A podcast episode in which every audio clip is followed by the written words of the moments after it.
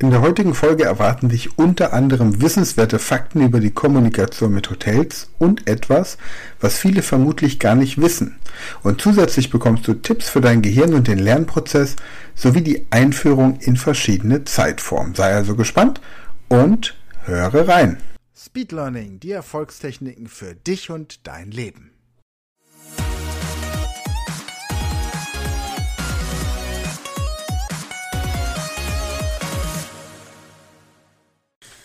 Hallo und herzlich willkommen zur zweiten Folge der zweiten Staffel zum Thema Englisch lernen in 100 Stunden. Wir arbeiten jetzt mit dem Power-Kurs, den ihr ja hier dann auch an der Speed Learning School bei dieser Speed Learning Show entsprechend verlinkt bekommt.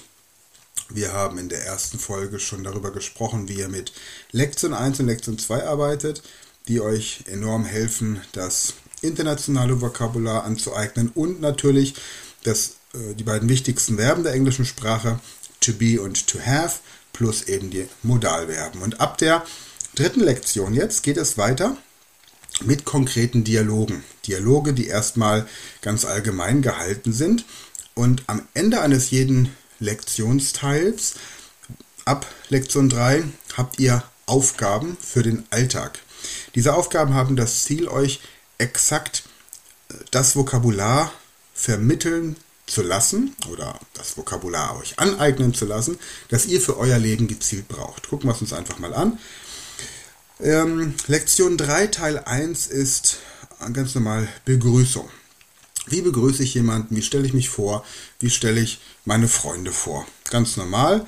Und jetzt ist die Übung, die ihr dann im Alltag durchführen sollt, dass ihr im Alltag mindestens fünf Personen auf Englisch begrüßt. Einfach nur mit Good morning oder How do you do oder How is it going? Einfach verschiedene Personen morgens beim Bäcker, den Tankwart, den Friseur oder einfach Kollegen im Geschäft auf Englisch begrüßen. Und dann werdet ihr merken, dass es welche gibt, Menschen in eurem Umfeld, die auch Englisch können, mit denen ihr das Englisch dann entsprechend peu à peu trainieren könnt. Denn das ist ja immer die wichtige Voraussetzung, dass man Menschen hat, mit denen man im Alltag natürlich auch die Sprache sprechen kann. Dann haben wir in Lektion 3 Teil B Zimmerreservierung. How much does the room cost? Also, wir rufen irgendwo an und fragen, was das Zimmer kostet. Wir erkundigen uns nach einem Zimmer. Und die meisten von euch werden jetzt vermutlich ihre Hotelzimmer über das Internet buchen. Wenn das so ist, dann rufe einfach mal in fünf deutschen Hotels an und erkundige dich dort nach einem Zimmer und achte darauf, dass die Gespräche immer so im Abstand von 20 Minuten sind. Nimm dieses Gespräch auf und dann weißt du, was im Detail auf Deutsch gesagt wird, um ein Zimmer zu reservieren oder um sich nach einem Zimmer zu erkundigen.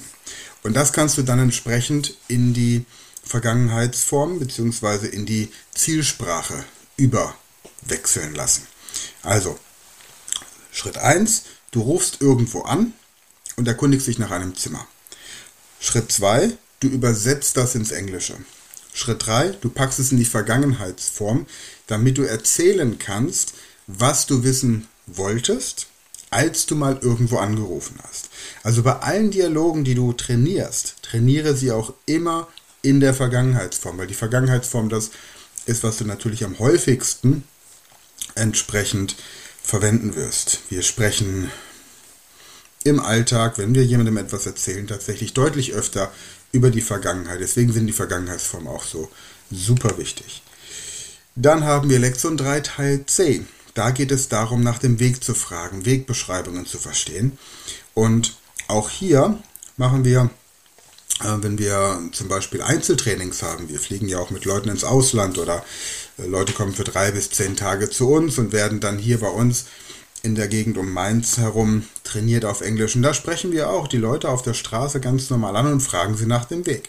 Und das kannst du dann auch machen. Sprich fünf unbekannte Menschen auf Englisch an und frage sie nach einem Hotel, nach einem Supermarkt, nach einem Museum, von, nach irgendeinem Ort, von dem du auch weißt, wo er sich befindet. Einfach um zu hören, wieso die, die Wegbeschreibungen formuliert werden. Du wirst zwei Dinge feststellen. Das eine ist, die meisten Menschen ziehen ihr Telefon und rufen Maps oder Google Maps auf und versuchen dir dann da zu zeigen, wo du hin musst. Oder sie fragen dich, ob du nicht ein Handy hast, dann zeigen sie dir, wie du dorthin kommst.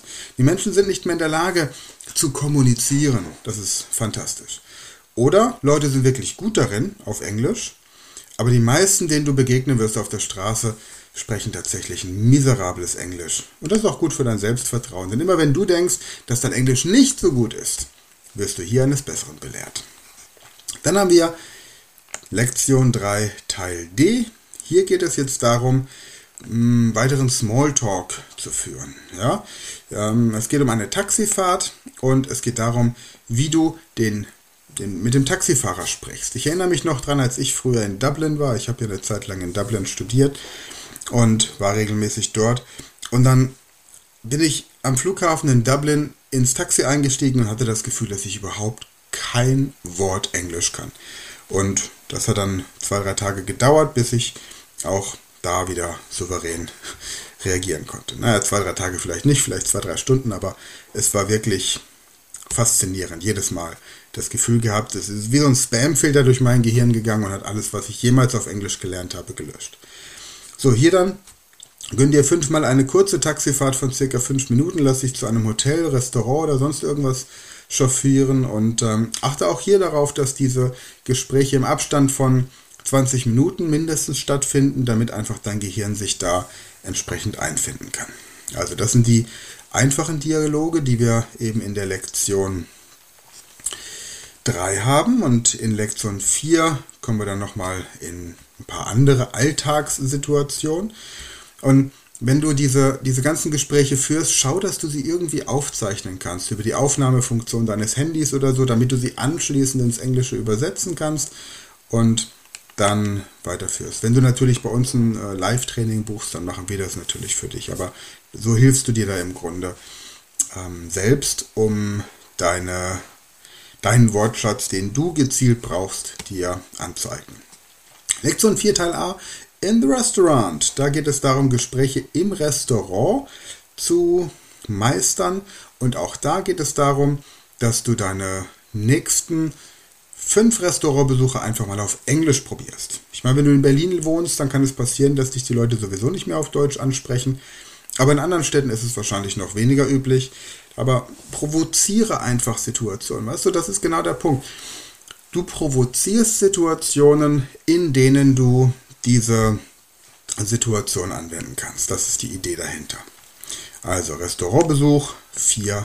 Dann haben wir als nächstes 4b, äh, da bist du eingeladen auf eine Geburtstagsparty. Auch das ist sehr schön. Wie spricht man über die Familie und so weiter. Schreibe hier fünf Personen aus deinem Umfeld für den nächsten Geburtstag eine Karte auf Englisch.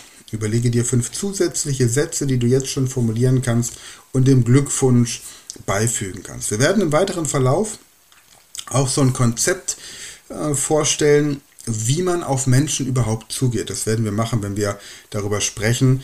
In, in der Staffel, in dem Teil der Staffel, das ist wahrscheinlich die fünfte Staffel dann, wenn es darum geht, wie wir im Ausland die Sprache vermitteln. Es gibt ja auch die Möglichkeit, mit uns fünf bis zehn Tage ins Ausland zu fliegen und dann dort Englisch intensiv zu lernen. Und da haben wir ein spezielles Konzept, das man immer anwenden kann, um Gespräche zu eröffnen, um Gespräche zu starten. Genau, also Geburtstagskarten auf Englisch ab sofort. Und dann haben wir 4c. Übrigens schreiben alle Leute, die bei uns irgendwie ein Training besucht haben, auch Freunden eine Ansichtskarte aus Oppenheim oder Mainz, je nachdem, wo wir dann das Training stattfinden lassen, auf Englisch. Das ist immer so ein schönes Souvenir dann. Genau. Dann geht es darum, über die Zukunft zu sprechen, über Vorhaben. I want to travel. Hier geht es darum, dass man beschreibt, dass man demnächst auf, einer, auf einem Kongress eingeladen ist. So, und diesen Dialog, den sollst du dann einmal komplett abschreiben und dir überlegen, wie du ihn so verändern könntest, dass die Inhalte auf dich und deine nächsten Urlaubspläne zutreffen. Also Urlaubsplanung und ja, das eben dann konkret für dich. So, und dann Stadtbesichtigung. Hier geht es darum, da stellen wir uns vor, wir haben eine, eine Stadtführung in Dublin vorgenommen. Wenn wir tatsächlich ins Ausland fliegen, fliegen wir gerne nach Dublin. Dublin ist für uns das äh, schönere London. Da sind die Menschen entspannter, es ist äh, nicht ganz so versnobbt und die Atmosphäre ist einfach schöner. Und da sieht man dann eben in diesem Kapitel auch schon mal, welche Sehenswürdigkeiten man unter anderem dann in Dublin sehen könnte. Aber auch hier schreibe den Text dann aus diesem Dialog einfach um, dass er für eine Stadtbesichtigung in deine Heimatstadt passt. Beschreibe also auf Englisch einmal die Sehenswürdigkeiten in deiner Heimatstadt und was du einem Gast, der Englisch kann, über deine Stadt erzählen würdest. Das ist so die Aufgabe der ähm, vierten Lektion, Lektion 4d. Also 3 und 4 sind im Grunde einfache Alltagsdialoge. Und wie es dann weitergeht, wie du darauf aufbauend in ein bisschen speziellere Teile reinkommst, das erfährst du in der nächsten Folge, wenn wir uns mit den Lektionen 5 und 6 beschäftigen. Denn da geht es dann nochmal ein bisschen spezieller in Hobbys oder Interessengebiete rein. Also, wenn du diesen Powerkurs hast, wie gesagt, wir haben ihn auch für Französisch, Spanisch, Italienisch und Russisch. Und dann arbeite einfach mit diesem Konzept, nimm dir pro Lektion eine Woche Zeit. Das gesamte Konzept ist also auf einen Zeitraum von zehn Wochen ausgerichtet. Das schaffst du stressfrei neben deinem normalen beruflichen Alltag. Und ja, dann erstmal viel Spaß und dann hören wir uns in der nächsten Folge wieder. Bis dann. Das war eine neue Folge der Podcast-Reihe Speed Learning, die Erfolgstechniken für dich und dein Leben. Und wenn du auch Teil der großen Speed Learning Community werden möchtest, dann gehe jetzt auf unsere Website speedlearning.school, registriere dich und werde Speed Learner.